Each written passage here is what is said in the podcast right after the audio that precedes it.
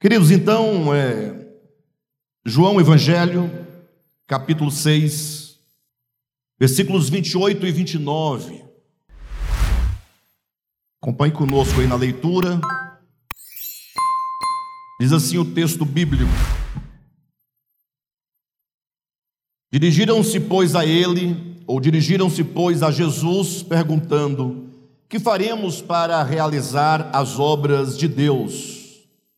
Respondeu-lhes Jesus: A obra de Deus é esta, que creiais naquele que por ele foi enviado. Queridos, vejam bem, nós estamos dentro de uma série de mensagens intitulada O Cristo Caminho. Como eu já tenho dito aqui, quase todos os domingos para vocês, esta é uma série de discipulado o que significa que cada mensagem nós precisamos aprender algo. Aprender algo acerca de Deus, acerca da obra de Deus, acerca da vontade de Deus para nossas vidas, levando em conta que o DEVAP ah, compreende que cada um de nós estamos dentro do propósito de Deus. Deus tem um propósito em nossas vidas. O DEVAP não existe enquanto uma mera organização ou uma mera religião com vistas a ficarmos aqui 10, 20, 30, 40 anos em torno de dinheiro, em torno de meras experiências psicológicas, e tampouco estamos aqui apenas para cumprir com um ritual religioso como desencargo de consciência. Não, não.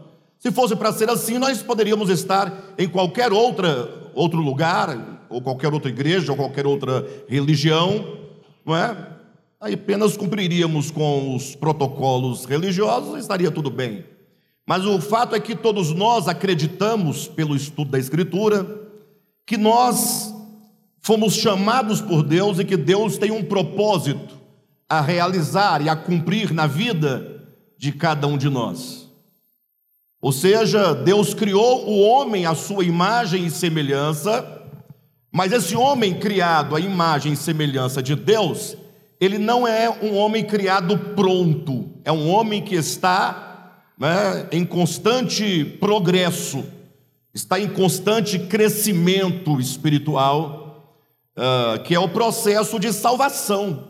Né? Quando nós olhamos para a história bíblica, nós vamos perceber que desde os primórdios da história, os homens sempre estiveram nessa relação com Deus, como que Deus tomando o homem pelas suas mãos e os, uh, o conduzindo, né? como diz Paulo aos Hebreus, que o Pai está conduzindo muitos filhos à glória.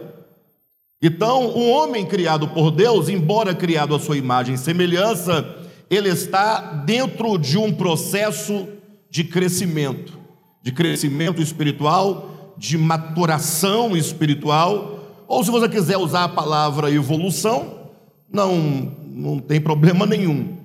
É porque muitas pessoas evitam usar o termo evolução para não ficar parecendo com Darwin ou com qualquer outro pensamento que usa muito essa expressão. Mas é bobagem. O homem precisa evoluir, você precisa evoluir. Todos nós precisamos crescer. E a prova de que nós estamos dentro desse crescimento é o que o apóstolo Paulo ensina em Efésios, capítulo 4, quando ele diz que é preciso que todos nós venhamos a atingir a estatura de varão perfeito. E eu pergunto para você: você já atingiu essa estatura de varão perfeito? Já atingiu a, a plena, né? a, como diz o texto, já atingiu a estatura de Cristo? É certo que não, né? Ora, se nós ainda não atingimos a estatura de varão perfeito, a perfeita varonilidade de Cristo, logo nós estamos o quê? Caminhando na direção de alcançarmos essa bem-aventurança, de sermos nós conformados à imagem do Filho primogênito de Deus. Quem aqui desejaria no coração, uma pergunta retórica, não precisa responder, atingir a estatura de Cristo. É importante nós pensarmos nisso, porque como nós sempre falamos essas coisas, mas não pensamos sobre a experiência de crescimento, o fato é que nós ficamos só falando, mas de fato nós queremos mesmo é que chegue o sábado que vem para a gente ir para o churrasco, né? A gente quer mesmo é resolver nossas vidas do ponto de vista material, humano, o que é uma coisa boa, né, pessoal? Uma coisa boa. Resolver nossas vidas, né? deixar tudo encaminhado, é, ir para o churrasquinho, né? tomar um iogurte, uma coisa. Agora, o fato é que existem coisas mais importantes do que essas coisas terrenas. Ou seja, o fator eterno, ou fator eternidade, né, diz respeito às nossas almas. Ao passo que a nossa vida terrena e transitória aqui na terra, embora nós tenhamos que levá-la a sério né, e cumprir com as nossas obrigações, com nossos compromissos, com os nossos projetos, mas o fato é que a eternidade é muito maior do que essa vida transitória, então precisamos atentar para a nossa alma, para esse crescimento, esse crescimento espiritual de que estamos falando, que pode ser chamado de crescimento, pode ser chamado de evolução, pode ser chamado de salvação, pode ser chamado de conformação, pode ser chamado de processo de edificação, de santificação, todos termos bíblicos que falam em suma ou enfim, chegam no mesmo lugar.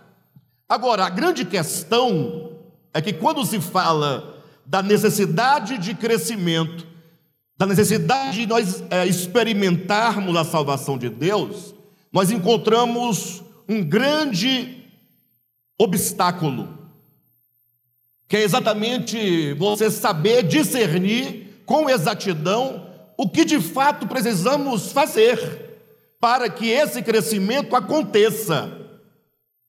Imagine vocês que quanto tempo nós estamos nessa história, nessa vida de, de igreja, não somente no DEVAP, mas toda a sua experiência anterior, e mesmo no DEVAP, o DEVAP tem 23 anos, vai para 24 anos de idade, e a pergunta é: até quando ou quantos anos ainda nós precisaremos para que as mudanças reais aconteçam em nós?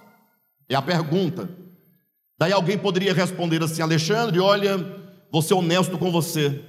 Eu tenho uma verdade e uma honestidade muito grande. Tudo o que eu quero é experimentar essa salvação de Deus na minha vida. Eu quero experimentar esse crescimento de Deus. E a pergunta é: e o que nós então devemos fazer para que esse crescimento aconteça? Então, essa é uma pergunta que carece de resposta, que é exatamente o texto que nós lemos quando as multidões aqui perguntam para Jesus, dizendo: O que devemos nós fazer? O que devemos fazer para realizar as obras de Deus? Olhe na sua Bíblia mais uma vez, versículo 28, e verifique essa pergunta que será respondida essa manhã.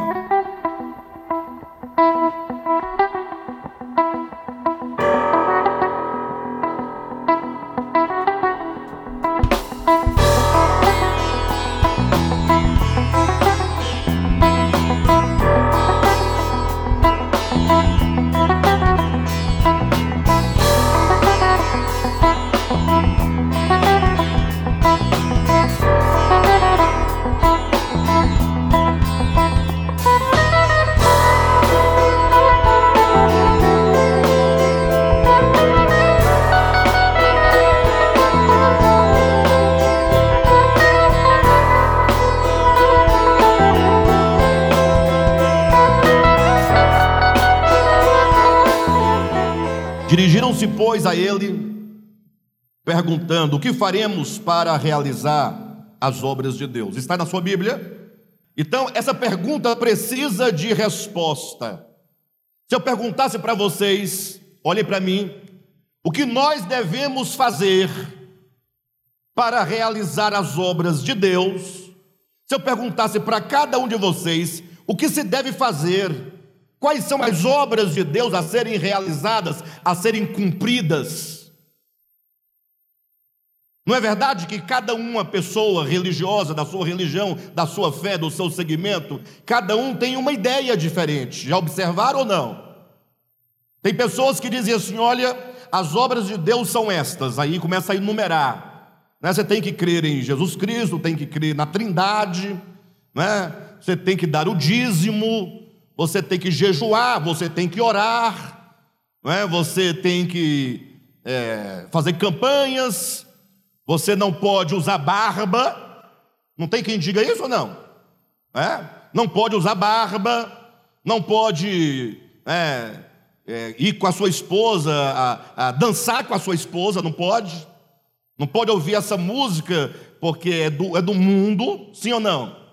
Outros vão dizer: não, você vai ter que usar um véu sobre a sua cabeça, no caso das mulheres. As mulheres devem usar véu. Outros dirão: você tem que guardar o sábado.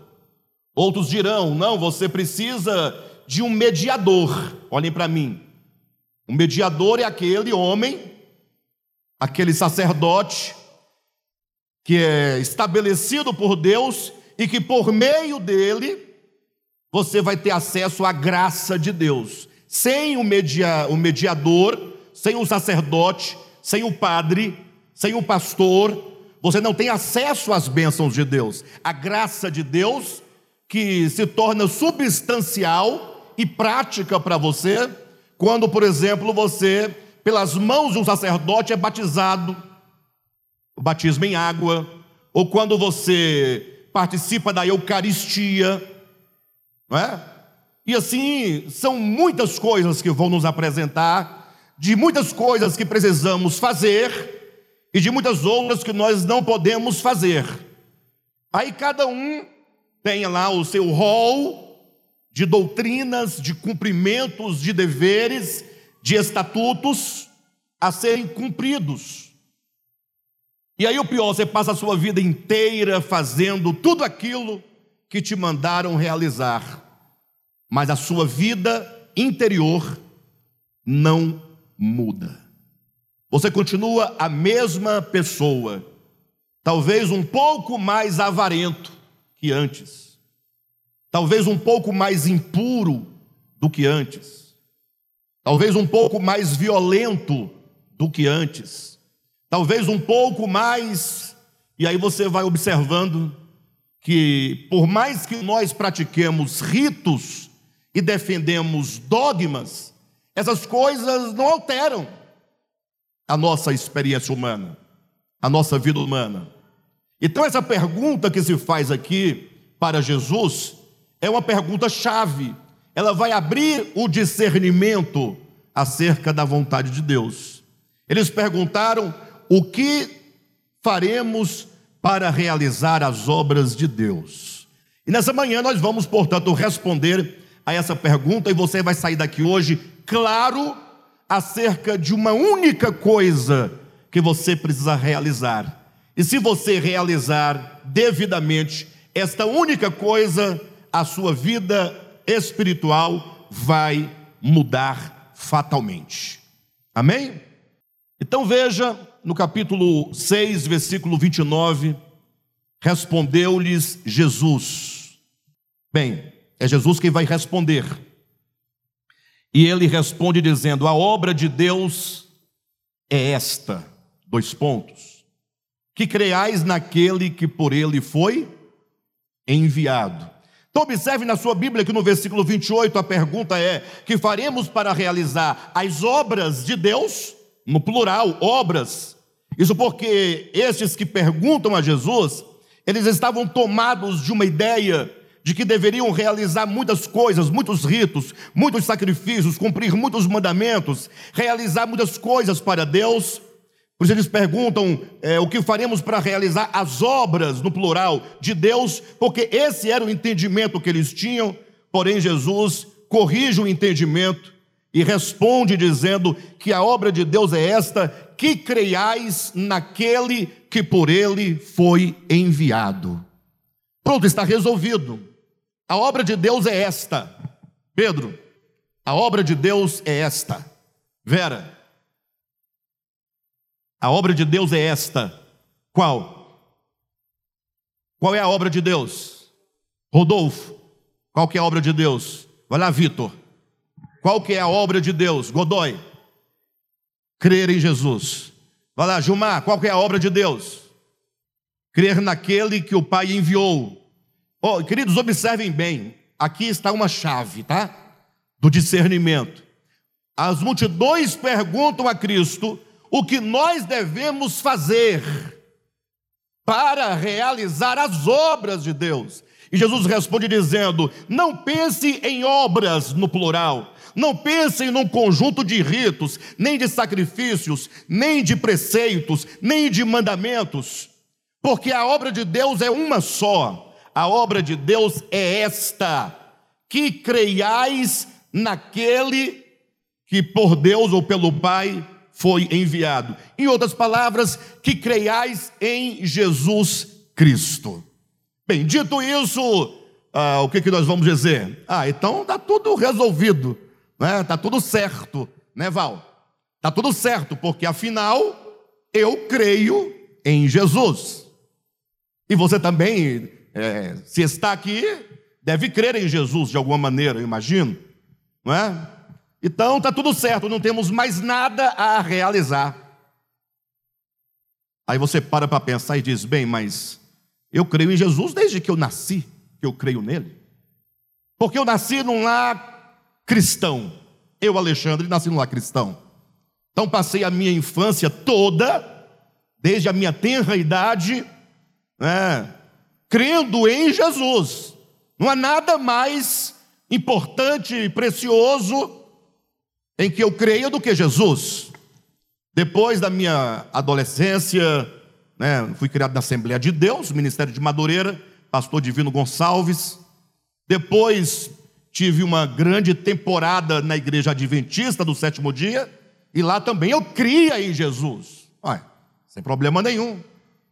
É, de lá, nós tivemos uma experiência de alguns anos na igreja local, é assim que se chama, a igreja que nós participamos, e agora estamos aqui já há 23 para 24 anos, crendo em Jesus. Até os dois anos que eu passei, ou dois ou três anos, que eu fiquei afastado da prática do Evangelho, como se diz aí fora, desviado, é?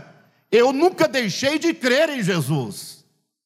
Eu só não ia para a igreja, ué, jovem, adolescente, 15 anos de idade, voando, né? Voando, que é uma beleza. E aí, ou, aí vem as amizades, vem uma série de coisas. Aí não ia para a igreja, é chamado crente desviado, mas nunca deixei de crer em Jesus absolutamente. Então está tudo resolvido, porque se a obra de Deus é que nós criamos em Cristo Jesus, está resolvido, sim ou não? Hein, pessoal? Sim ou não? E é neste momento que, quando alguém ouve nós pregando exatamente isso, que se você crer em Jesus isso é tudo e é suficiente, aí vão nos acusar dizendo: vocês são liberais, porque vocês pregam uma vida fácil. Qualquer um que diz que crê, diz que está tudo certo e está tudo resolvido. Bem, mas aqui se instaura um problema. E talvez é aqui que o nosso discipulado entra, porque tudo o que nós precisamos compreender é o significado de crer em Jesus. É possível que muitos, não poucos, e eu diria, sem nenhum exagero, a grande maioria daqueles que dizem que creem em Jesus, não creem de fato segundo o ensinamento de Jesus e de seus apóstolos. Isso por uma razão muito simples. Eu vou trazer apenas um dado para vocês entenderem algo, mas eu não quero me prender nesses dados. Né? Uh, a Bíblia que você traz na sua mão é uma Bíblia, de tradu é, Bíblia traduzida para o português, sim ou não? Uma tradução para o português de João Ferreira de Almeida. A despeito se é atualizada, se é revista e corrigida, se é contemporânea, se é vida nova, não importa, mas você tem na sua mão uma Bíblia de versão ou de tradução do grego hebraico para o português. E nisso tem um problema que nós às vezes não atentamos. Então, para vocês terem uma ideia, vamos pensar da seguinte maneira: pense comigo. Quando Jesus, ou melhor, quando os livros do Novo Testamento foram escritos, eles foram escritos em grego.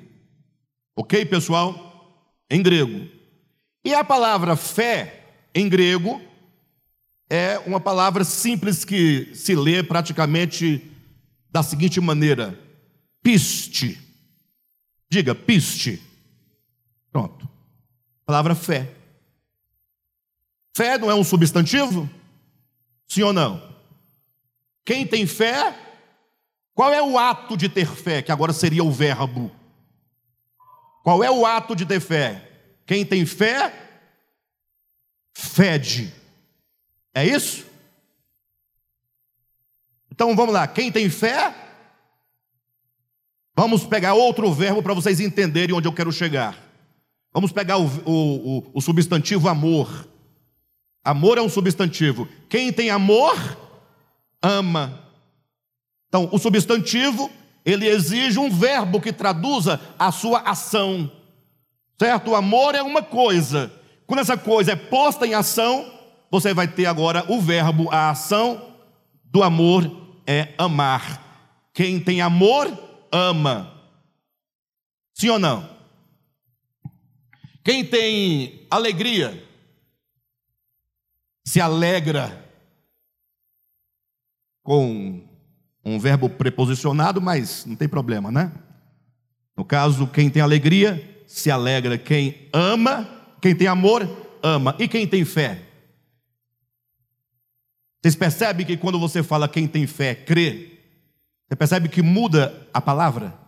Não é a mesma palavra, sim ou não? No caso do grego, voltem para mim, a palavra pistes, lá no grego, tem um verbo correspondente que é pistiu. Pistes, pistiu. É assim no grego. Acontece que quando o Novo Testamento foi traduzido para o latim, que foi a primeira tradução da Bíblia, foi para o latim do Novo Testamento, que é conhecida a Bíblia Vulgata, né? ou Bíblia de tradução vulgar que quer dizer a Bíblia traduzida para o idioma do povo comum. Perfeito? Então, quando foi que Jerônimo, no quarto século, fez a tradução do grego para o latim, ele pegou a palavra fé, que é o substantivo, e encontrou a palavra correspondente em latim, que é fide. Fide é a palavra fé em latim.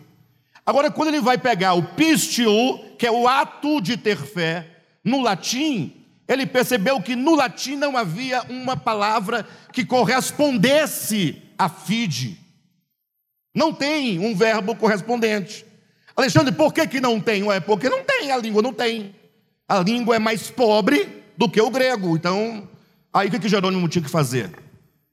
Toda vez que ele tivesse a palavra fide enquanto ação, no caso, enquanto verbo, ele deveria fazer o quê? Todo aquele que tem fé em Jesus é salvo. Mas ele não queria criar uma estrutura, todo aquele que tem fé, todo aquele que exerce fé. Então ele queria apenas o verbo mesmo. Aí ele foi em busca de uma outra palavra que se aproximasse do sentido, que se aproximasse. Aí ele encontrou a palavra latina credere, e vai vir o termo crer. Sim ou não? Quem está entendendo? Então, do latim, o latim, a, a língua latina, é, é, a avó do português. Por isso que em português você tem o, o, o substantivo fé, mas você não tem o verbo correspondente de fé. Quem tem fé, você não tem a palavra. Aí você fala, quem tem fé, crer.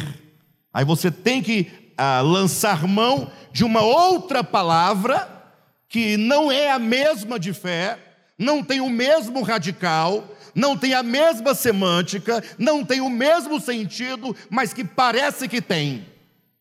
Porque a palavra fé, fides, pistes, grego e latim e, e, português, a palavra fé é a raiz da palavra que vai sair para você em português, fidelidade. Quem tem fé tem fidelidade. Quem tem fé é fiel. Então, uma pessoa que diz que tem fé em Jesus, ele precisa ser fiel e ter fidelidade para com a pessoa de Jesus e para com os ensinamentos de Jesus. Agora, como nós, na nossa Bíblia, vem a palavra crer e passamos a vida toda falando de crer, aí você crer em Jesus, do modo como você fala assim: olha, eu creio que amanhã fará sol. Mas que tipo de fé é essa? Eu tenho alguma fidelidade para com o dia de amanhã? Não, eu acredito que vai dar certo. Não, eu acredito em você. Por que, que as, os casais dizem que acreditam um no outro, mas é uma ciumeira que não acaba nunca? Porque não acredita, né? Bem, de todo modo, temos aqui instaurado um problema de natureza semântica. Crer é uma coisa, exercer fé, fidelidade é outra coisa. E então nós passamos a vida todinha dizendo que nós cremos em Jesus. Atenção, mas se nós pararmos para pensar por um minuto, você vai observar que a coisa que nós menos cremos, de fato, é em Jesus. Nós cremos mesmo em quê? De fato, de fato e de verdade. Por exemplo, por exemplo, o que nos leva a nós levantarmos cedo de manhã, de madrugada, 5 da manhã, pode estar chovendo, pode estar fazendo calor, não importa sair cedo de casa, seis da manhã, estar tá na parada de ônibus, pegar um ônibus cheio, passar o dia todinho trabalhando, voltar para casa, chegar em casa, né, 19 horas, tomar um rápido banho e ir para a escola, ir para a faculdade, chegar em casa 11 da noite, né, tomarmos um banho, dormimos pouco para levantar no dia cedo de novo. O que que nos impulsiona a agir deste modo? O que que é? É porque você gosta de levantar cedo? É porque você adora e, e trabalhar para as pessoas. A gente fala assim, eu trabalho porque eu gosto, eu digo, é mentira. Ninguém gosta de trabalhar. Ninguém, absolutamente. E a prova é: tira o teu salário e você nunca mais pisa o pé lá. Cadê o amor pelo trabalho? Na verdade, você trabalha porque no final do mês vem uma recompensa, então você quer o dinheiro. É, você quer o dinheiro. Aí a pessoa fala: Não, eu sou aposentado e eu gosto de trabalhar. É porque você gosta agora, porque você não é obrigado mais. Você vai quando quer, na hora que quer, viaja quando quer. Você está afim, vai, não está afim, não vai. Porque sua vida está arrumada já. Agora, aquele que vai todo dia e tem que ir, se ele não for, ele não se veste, ele não come, ele não mora, ele não faz nada, ele é obrigado. Então nós acreditamos mesmo em quê? No nosso trabalho, na nossa força, na nossa capacidade de gerir, não é? Gerir, é, como eu posso colocar, meios de sobrevivência. Acreditamos mesmo no dinheiro. Você tem 100 mil na conta, à toa lá, só aplicado, não fez nada.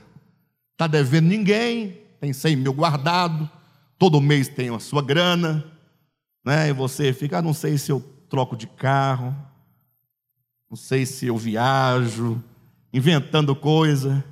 Aí você está bem. Agora, qualquer coisa que abalar suas finanças, você começa a ficar preocupado. Crise de ansiedade. Sim ou não?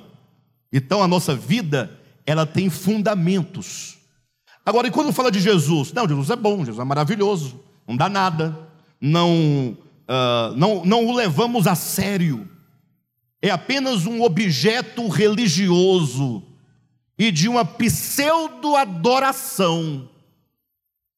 Porque até quando se está adorando a Ele, ou supostamente adorando em termos coletivos, nós estamos cantando, dizendo o nome dele, mas nosso pensamento está onde? Lembra das palavras de Jesus? Vocês me honram com os lábios, mas o vosso coração está onde? Ah, está muito longe. Então, assim, por um momento só, e eu estou falando de mim, estou falando de vocês, de todos nós, sem nenhuma acusação com ninguém, absolutamente, é porque nós precisamos em algum momento perceber que nós não estamos acertando o alvo. É preciso nós olharmos para o texto para saber de Jesus exatamente o significado, portanto, de ter fé. Então a pergunta aqui que se faz é: o que faremos para realizar as obras de Deus? Jesus responde: vocês devem exercer fé. no Filho de Deus. Exercer fé, fidelidade para com o Filho de Deus. Agora, atenção: o que é ter fidelidade para com Jesus? É a pergunta. Se prepara. O que é ter fidelidade para com Jesus? Vamos lá? Dila, não precisa responder, tá? Ah, se quiser também pode. O que é ter fidelidade? O que é ser fiel para com Cristo? Pense um pouco nisso. Cristo é uma coisa impalpável. Ou não? Você já viu Jesus? Já tocou Jesus? Toda conversa fiada. Ah, já toquei no manto dele. Ah, você não está tocando nem. Ah, deixa para lá. É? O que é ter fidelidade? Precisamos pensar isso. Aí vem Jesus e fala assim: Olha, vocês ouviram o que foi dito lá no passado? olho por olho, dente por dente. Quem já ouviu isso? Você sabe o que é olho por olho, dente por dente? É o seguinte: se alguém falar mal de você, fala mal dele também. Olho por olho, fofoca por fofoca, acusação por acusação. É olho por olho, dente por dente. Olhem para mim. Eu estou perguntando o que é ter fidelidade a Jesus. E Jesus fala assim: ouviram o que foi dito aos antigos. Lá atrás se dizia olho por olho, dente por dente. Eu, Jesus, porém, vos digo outra coisa. Aí ele diz: amai os vossos inimigos, e orai por aqueles que vos perseguem. Agora olhe para mim na opinião de vocês, Jesus está claro do que ele está dizendo? De boa, pense um pouquinho comigo. Jesus está claro. Eu queria estar lá para eu perguntar para ele, Jesus, vem cá, vem cá, vem cá, vem cá, vem cá. Não dá, não entra aqui na minha cabeça. Quer dizer que se alguém é meu inimigo, fala mal de mim, me persegue, quer me matar, quer me destruir, eu tenho que amá-lo e tenho que abençoar a vida dele? Jesus fala sim. Esta é a lei do reino de Deus. O mundo não pode ser transformado enquanto uma violência gerar uma outra violência. Quando uma violência gera outra violência, nós entramos num ciclo interminável de violência. Nós queremos que a violência acabe, mas nós não queremos perdoar. Mas nós não queremos fazer encerrar na nossa experiência a violência. Ou seja, quando alguém faz uma violência contra você, você logo devolve com a mesma moeda, olho por olho, dente por dente. Você passa também a falar mal, você também passa a perseguir. E o pior, você está na sua verdade, né? Mas você está nervoso por quê? Não, porque ele falou mal de mim. Ah, mas se você está recriminando-o porque ele fala mal de você, por que, que você então desconta falando mal dele? Você está se rebaixando ao mesmo nível que você aponta, que você reprova. Aí Jesus fala: no reino de Deus, esse ciclo de violência precisa acabar.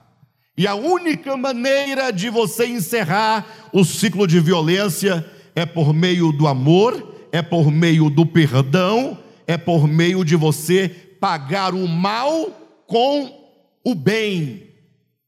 Aí Jesus continua falando: não paguem o mal com o mal, mas vocês devem pagar o mal com o bem. Alguém faz um mal para Vera, aí o Pedrão vê e fala: e aí, Vera, vai ficar assim mesmo? Vai ficar por isso mesmo? A Vera diz assim: não, não, não, não vai ficar assim não. Eu vou retribuir. É? E o que você vai fazer? eu vou fazer o bem para essa pessoa. Eu vou orar. Aí o Pedro fala assim: Mas tu é otária, né, Vera? Tu é otária. Bem que eu desconfiava pelo andado, né? Mas não é assim que nós pensamos ou não? Ou seja, na prática é exatamente assim. Aquele que diz que na prática não é assim, é porque o mal ainda não bateu na sua porta. No dia que bater, e nós vemos isso acontecer nas igrejas, dentro das igrejas, aqui dentro, em todo lugar. Se a pessoa não pensar, não precisa nem me perseguir, basta não pensar como eu penso, eu já me afasto, já isolo e já. Aí eu pergunto: ora, se Jesus disse que nós não devemos pagar o mal com o mal, eu pergunto: em que, que nós cremos de fato? Nós cremos em Jesus ou nós cremos na nossa justiça? Responde aí. Aí você fala assim: ah, eu creio no que Jesus falou. Aí eu digo: não, você não crê no que Jesus falou, você não concorda com Jesus. Pastor, mas isso é muito difícil, é muito complicado. Eu digo: o primeiro passo é você compreender.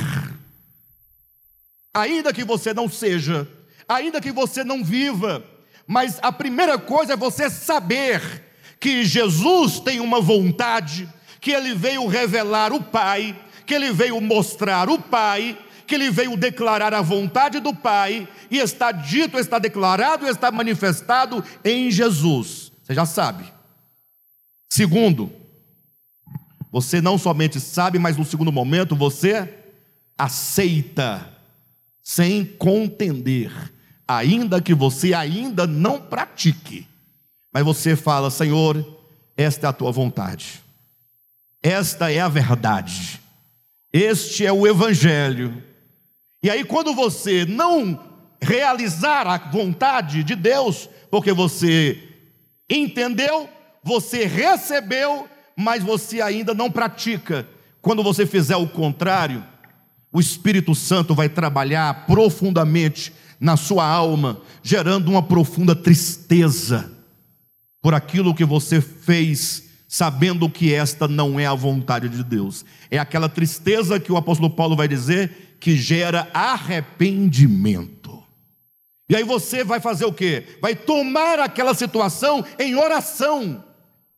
E quando você então começar a orar, pedindo graça, pedindo força, pedindo entendimento, o Espírito Santo vai te permitir que você passe por várias situações análogas àquela mesma situação, e você vai percebendo que agora você não somente sabe, não somente você recebe, mas agora você começa a amar essa palavra, você começa a experimentar essa palavra, porque essa obra de transformação é do Espírito Santo.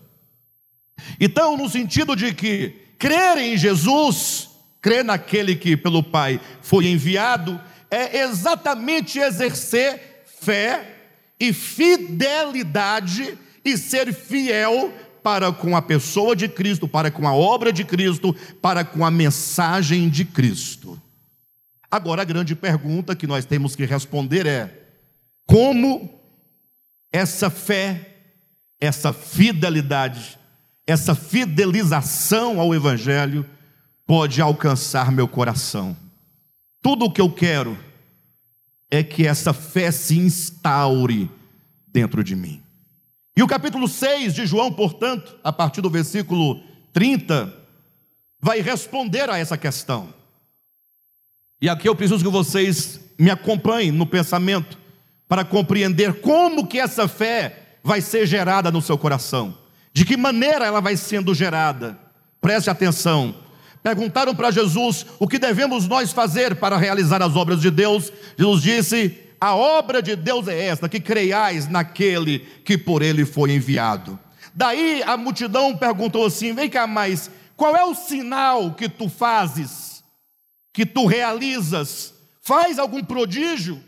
para que nós vejamos e creiamos em Ti. Ou seja, tá, eles estão dizendo: se você não fizer um prodígio, uma coisa miraculosa, uma coisa espantosa, como é que nós vamos acreditar em você? Essa é a grande questão. Veja que aqui as multidões estavam nesse nível de relacionamento. Você vai fazer o quê? Mostra alguma coisa. Mostra, porque aí quando você mostrar, de repente a gente acredita em você, que você é o enviado de Deus de fato e de verdade. Não é assim também nos dias de hoje, pessoal? Os templos não estão lotados, onde as pessoas supostamente estão apresentando alguma coisa física, um suposto milagre, um suposto prodígio. Ou seja, as pessoas querem algo concreto para dizer eu acredito. E aí Jesus então começa agora a apresentar os dados da fé, mostrar como que essa fé chega no coração, como ela é gerada, como ela é produzida, como ela se instaura, como ela age dentro de nós. E Jesus então, olhando para aquela multidão, e a multidão insistia dizendo: "Que sinal tu fazes para que creiamos em ti?" E a multidão jogou na cara de Jesus, dizendo: Porque Moisés, ele nos deu o maná. Em outras palavras, eles estão dizendo: Nós acreditamos em Moisés, porque ele mostrou o prodígio. Quando o povo estava no deserto, ele dava pão do céu para as pessoas. E tu, Jesus, o que fazes? Aí Jesus começa agora a traduzir o caminho da fé o sentido da fé, como adquirimos a fé, como ela é trabalhada em nós, como ela cresce em nós, como ela age em nós. Jesus fala assim para eles: Olha, eu sou o pão da vida. Jesus usa aqui uma metáfora, olhem para mim. Jesus usa uma metáfora. Ele diz: Eu sou o pão da vida. Aquele que come deste pão, que é o verdadeiro pão que vem do céu, aquele que come desse pão, viverá eternamente. Pessoal, olhem para mim em nome de Jesus. Jesus olha para vocês e diz assim: Olha, eu sou o pão da vida. Quem come deste pão viverá eternamente. Aí o que, é que você responde? Vocês respondem o quê? Essa é a verdade. Eu sou o pão da vida, disse Jesus. Quem come deste pão viverá eternamente. Quem quer viver eternamente aqui? Ah, os quatro que levantaram são os quatro que querem viver eternamente. Os demais não querem, aí não tem problema. Quando a morte estiver chegando, você vai pensar na hipótese de você querer a vida eterna. Mas olhe para mim, vocês querem a vida eterna? Olha como é simples, olhe para mim, olha como é simples. Pedrão, você quer viver eternamente? Você quer a vida eterna? Olha como é simples, você tem que crer na pessoa de Jesus. Só que agora esse crer é traduzido numa metáfora. Como eu vou crer em Jesus? Bem, Ele é o pão da vida. Se você comer esse pão, você tem vida eterna. Qual que é a sua pergunta para mim? Pronto. Como eu faço para comer esse pão? Uai, se para ter vida eterna você tem que comer o pão da vida, que é Cristo, eu quero pergunta: cadê o pão? Cadê o pão? Mas se você não comer do pão da vida, você não tem vida eterna. Então a pergunta clara é: cadê o pão? E aí, pessoal, me ajudem, vocês têm que compreender o processo. Alguém, certa ocasião, pensando nisso, teve uma ideia. Bem, nós temos que comer o pão da vida, isso é certo. Não tem como ter vida eterna sem comer o pão, então nós temos que providenciar esse pão. E como esse pão não vende no mercado, como esse pão não vende na padaria, como esse pão não está em lugar nenhum, não tem uma planta chamada pão que nasce, não tem. Nós temos que arrumar esse pão da vida. Mas esse pão da vida é Jesus. E cadê Jesus? Ele não está aqui, ele morreu, ele ressuscitou, ele ascendeu aos céus e aqui ele pode estar tá em espírito, mas pão, pão não tem, não tem, não dá, não tem. Está só uma conversa. Aí alguém teve uma ideia sensacional. Aí pensou: bem, se nós pegarmos e fizermos um pão, um pãozinho, uma lâminazinha, uma hóstiazinha. Entenda então que quando o sacerdote pegar aquele pão, ou que seja o pastor pegar aquele pão, ou o padre pegar aquele pão, porque ele é sacerdote de Deus, porque ele está ali em nome de Deus, em nome de Jesus, porque ele está ordenado, porque ele tem a graça da ordenação. Quando ele abençoar o pão, dando graças, o pão vai se transformar. Acontece um milagre e o pão se transforma no corpo, sangue, alma e divindade de Jesus Cristo. Ah, pronto, é. Afinal, Jesus pegou o pão durante a ceia e disse: Isto é o meu corpo que é dado por vós. Logo então entenderam. Toda vez que o sacerdote abençoar o pão, na hora da Eucaristia, na hora da ceia do Senhor, como dizem os evangélicos, na hora do partir do pão, como diz um povo por aí, o pão se transforma em corpo, sangue, alma e divindade. Aí o Pedrão pergunta: cadê o pão da vida? Eu digo: está aqui. Agora você tem um pão físico que é o próprio corpo de Jesus. E o Pedrão, crédulo, doido para obter a vida eterna, ele acredita. Aí ele pega o pãozinho e come e diz: Eu agora tenho a vida eterna porque eu comi o pão da vida. Só que esse pãozinho que você comeu, com todo respeito a quem acredita assim, mas é um fato biológico, é um fato, sobretudo, fisiológico. Esse pãozinho vai virar cocô. Viu, Pedro? Ou não vira? E você vai fazer o que com esse cocô? Não, você vai evacuá-lo. Não, jogar fora não. Evacuá-lo. Jogar fora é uma coisa, evacuar é outra. Quando você joga um móvel da sua casa fora que está velho, um livro velho fora, você está evacuando? Então pronto. Aí você vai evacuá-lo. E aí quando o bolinho descer para a latrina, de lá vai para onde? Se junta com os muitos cocozinhos, nadando na água. Não vai? Sim ou não? Levemos a sério a coisa. Alexandre, isso aí é só um argumento seu. É, mas é porque eu estou ainda no início do texto. Quando as multidões não entenderam, olhem para mim, eles não entenderam nada de pão da vida. Jesus viu que eles estavam meio voando. Aí Jesus falou: tá bom, eu vou melhorar para vocês entenderem. Eu vou melhorar a, metáfora. Eu vou mudar a metáfora. Pronto. Aí ele fala: aquele que come a minha carne. Ah, não é mais pão, agora é carne. Aquele que come a minha carne e bebe o meu sangue esse tem a vida eterna. Ah, aí alguém fala assim: ah, agora deu certo, porque pão da vida é o pãozinho que foi feito. Quando é abençoado, vira carne e sangue. Pronto, então, tudo resolvido. Só que quando Jesus disse isso, as multidões ficaram ainda mais apavoradas. Porque elas olharam para Jesus e falaram assim: Mas como pode nós comermos a tua carne? Se eu tivesse lá, eu daria logo uma mordida no braço dele. Por quê? Porque se para ter vida tem que comer a carne dele, beber o sangue, tem que mordê-lo, ou não?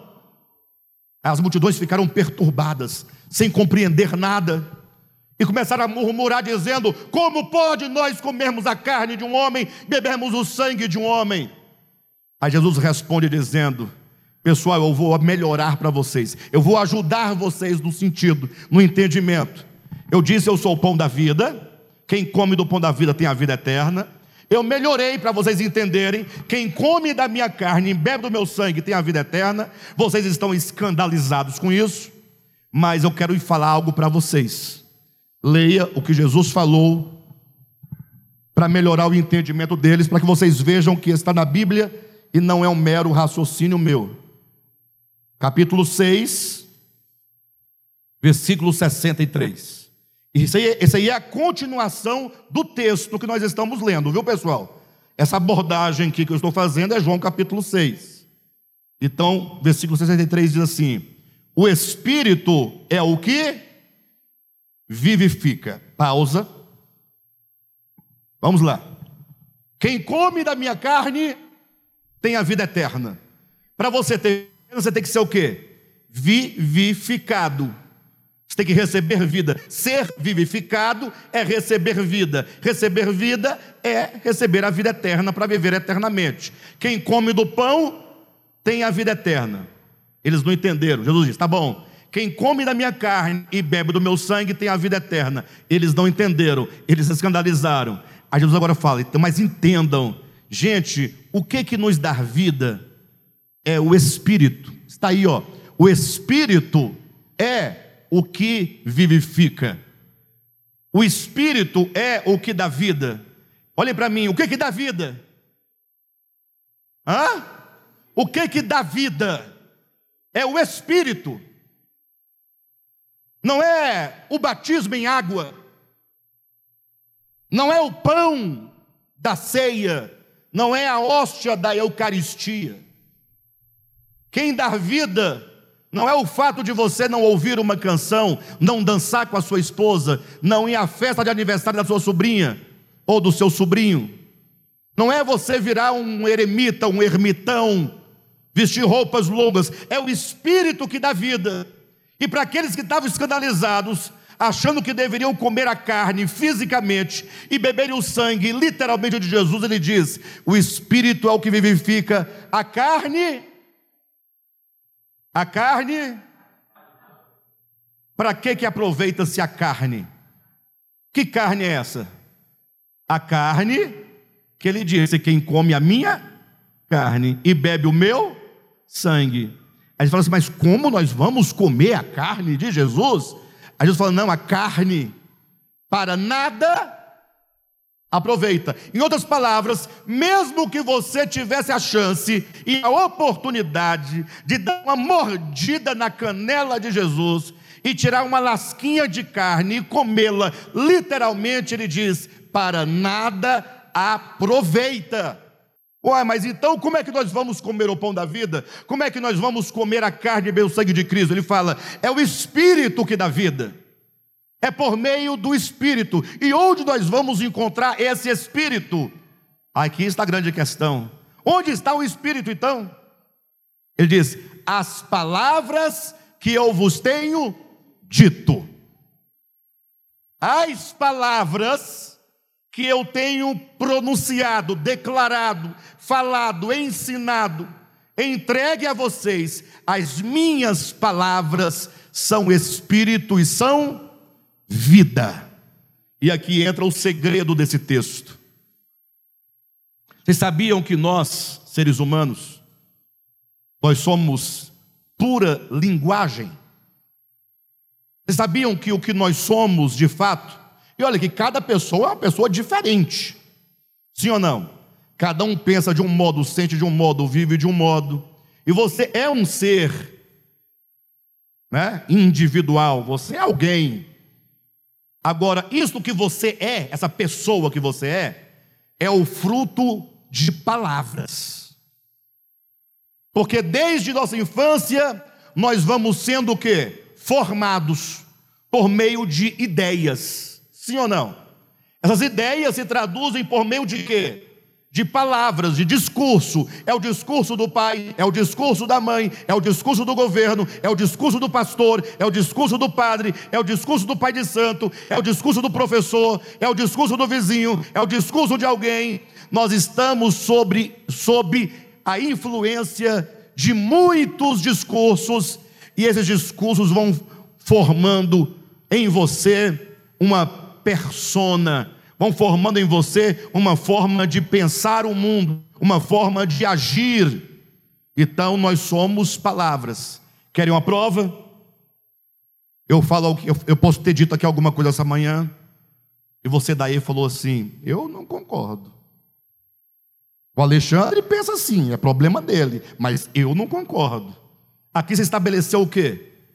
Uma clara evidência de que você não é eu e de que eu não sou você. Mas o que, que deu a evidência de que você não sou eu e eu não sou você? A forma como você pensa.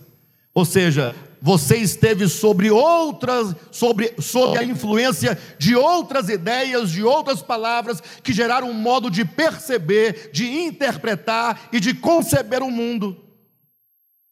Aí Jesus fala assim: olha, vocês estão todos formados e tomados pelas ideias, pelas palavras, pelos sentimentos do mundo. Nós todos. Pense comigo por um momento. Algum dia atrás eu ouvi um pastor de renome, pastor que é um ícone, que é uma referência para milhares e milhares de cristãos, dizendo assim numa entrevista. Estava conversando numa conversa de roda, se era um podcast, uma coisa, mas aí esse pastor que influencia multidões de pessoas declarou o seguinte: perguntaram para ele, pastor, o que você acha de possuir uma arma em casa? É? Se fosse eu no lugar desse pastor, sabe o que eu responderia? Quem quer saber? Eu no lugar do pastor, quem quer saber? Quer saber? Eu falaria: se você quer que eu dê a minha opinião ou o que diz o Evangelho. Mas tem diferença? Lógico. Lógico. Porque eu posso não ter uma arma na minha casa. Eu não tenho. Nunca possui uma arma. Mas no dia que entrar um ladrão lá em casa, o que que eu posso, o que que pode acontecer comigo? Eu sei o que eu deveria fazer. Orar por ele. Abençoá-lo. Pregar para ele. Converter a alma dele. Mas será que eu reagiria assim? Será que eu reagiria assim? Pelo que eu me conheço, eu acho que não. Eu ia pegar ele, morder. Eu não tenho arma, eu ia morder. Mas eu ia ficar na frente das minhas duas filhas, da minha esposa e da minha cachorrinha. Eu sou o guarda da casa. Não sou, não? Eu vou em nome de Jesus. E eu não sei, eu peço graças a Deus que isso nunca me aconteça. Mas é no momento que a violência, a nossa violência vem à tona. Mas não é isso o que o Evangelho me ensina. Daí está muito claro que eu tenho que caminhar mais, que eu tenho que ouvir mais. As palavras de Cristo são espírito e são vida, e na medida que eu vou comendo as palavras de Cristo, que eu vou ouvindo as palavras, que eu vou orando as palavras, que eu vou recebendo as palavras de Cristo, acolhendo as palavras, assimilando as palavras, o Espírito Santo vai trabalhar o Espírito de Cristo dentro do meu espírito. Isso é conformação. Eu falei aqui sobre a questão, é, essa hipotética, né? É, apenas como exemplo, eu nunca passei por uma situação dessa, não sei como seria, eu imagino como seria. Mas quando você olha para a sua experiência passada, você vai observar que você já mudou em muitas coisas. Muitas coisas que te eram difíceis, coisas difíceis, e você conseguiu vencer pelo poder da palavra, pelo poder do Espírito Santo. E há outras coisas que você ainda não conseguiu vencer, mas o Espírito Santo está nos conformando à imagem do Filho de Deus. O pastor referido que eu falava, ele diz assim: Olha, não somente eu acredito que não é pecado, como todos vocês devem ter uma arma em casa. E ele dizia, isso é um pastor de referência, dizendo em nome de Deus e em nome do Evangelho, dizendo: se entrar na minha casa, eu meto uma bala na testa. Bem, o problema é falar isso em nome do Evangelho, né? Não é mais fácil confessar sua fraqueza? Reconhecer, Senhor, eu ainda preciso te conhecer mais. Mas não é um conhecer no sentido teológico, não é um acreditar no sentido do credere, é um assimilar as palavras de Cristo. À medida que você vai ouvindo o Evangelho, lendo Mateus, Marcos, Lucas e João, aconselho vocês a comprarem uma Bíblia em que as palavras de Jesus estejam escritas em vermelho. Quando você bater o olho, você sabe ali a palavra de Jesus. Leia as palavras de Jesus. E você vai ter uma surpresa. Quando você começar a ler as palavras de Jesus, logo você vai perceber uma nítida diferença entre você e Jesus. Você vai perceber que tudo ou muito do que ele diz é meio estranho para nós, é meio inconcebível para nós, é intragável para nós. Você quer ver uma coisa intragável? Que ninguém aqui dentro concorda, ninguém, nem aqui, nem na internet, nem quem vai ouvir amanhã, nem depois de amanhã. Uma coisa absurda. Jesus falou para os seus discípulos: Olha, vocês precisam aprender a perdoar. Até que nenhuma novidade, né? Perdoar é perder. Quando alguém te fere, te ofende, te usurpa, aí você não quer perder a imagem, você não quer perder o dinheiro, você não quer perder, aí você segura a pessoa a vida inteira por uma palavra que ela falou, por um gesto que ela cometeu contra você. Você guarda aquela mágoa no coração, você não libera a pessoa. Perdoar é deixar a pessoa livre. Aí, se para ela ser livre, você sofre a perda. Você não vai fazer nada. Não, bobagem, vai, vai em paz. Deus te abençoe. Aí Pedro se empolgou, falou: Ah, Jesus, então tá fácil, tem que perdoar. Aí Pedro falou: Jesus, mas vem cá, é, quantas vezes nós temos que perdoar a mesma pessoa num único dia? Aí Pedro foi generoso, falou: sete vezes está bom. É o número completo, o número perfeito. Ou seja, Pedro estava sendo generoso, né? Pedro foi melhor do que todos nós aqui, porque para nós sete já é muito. Sim ou não, pessoal? Já é muito. Não, um dá para passar. Dois a gente fica meio assim. No terceiro, a lapada na orelha você vai ver. Não é? Aí Jesus respondeu dizendo: Pedro, quando você pergunta sete vezes, é porque você ainda está contabilizando. Perdão não se contabiliza. Deus não contabiliza os nossos débitos. Deus te perdoa, mas quantos débitos você tem? Você não para de cometer os débitos e está perdoado. Perdão é eterno, perdão é absoluto. Jesus responde: Não, Pedro, é 70 vezes 7. Alguém diz, mas também não está contabilizando, porque vai dar quanto? 49 ou 400, é, 490, né? Não, aqui ele dá uma, uma ideia na linguagem poética, né?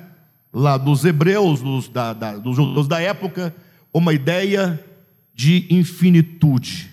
Em outras palavras, perdoe sempre, sem contabilizar, sem falar, já te perdoei tantas vezes. Aí eu pergunto: é tragável essa ideia? É de boa? Tá? Todo mundo é, tem essa palavra como sendo, não, é isso mesmo. Ou que nós falamos, mas temos que falar, Senhor, tende misericórdia da minha alma. Eu preciso de ser conformado. Agora, paremos de ficar com desculpas. É?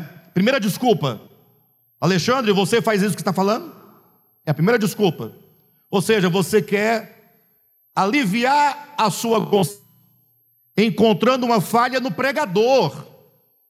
Ah, o pregador faz isso? Não, não faz. Então, acabou. Então, para de falar bobagem. Ou seja, a verdade não deixa de ser verdade, porque o pregador A, B ou C não, a verdade continuará a ser verdade. Segunda maneira de você é, tentar aliviar a consciência. Não, mas isso aí só Jesus para fazer. Isso aí só ele. E falou, é verdade, é só ele mesmo. É por isso que você tem que o quê? Comer a sua carne, beber o seu sangue, que se traduz em suas palavras, porque assim como o pão, ou a carne, ou o sangue, que são metáforas de alimento, assim como você, quando come um alimento, esse alimento ele não é metabolizado dentro de você ou não é? E aí as vitaminas, as proteínas, os sais minerais não entram na sua corrente sanguínea e não, não se manifesta enquanto um cabelo mais arrumado, mais brilhoso, uma pele mais lustrosa, umas gordurinhas, né? Volta, vai se aglomerando, vai te formando. Assim, quando comemos a Cristo, no sentido de recebermos Suas palavras, as virtudes de Cristo vão sendo trabalhadas. Então, é só Ele mesmo. Por isso que Paulo vai dizer que ele sofria dores de parto até Cristo ser formado em nós.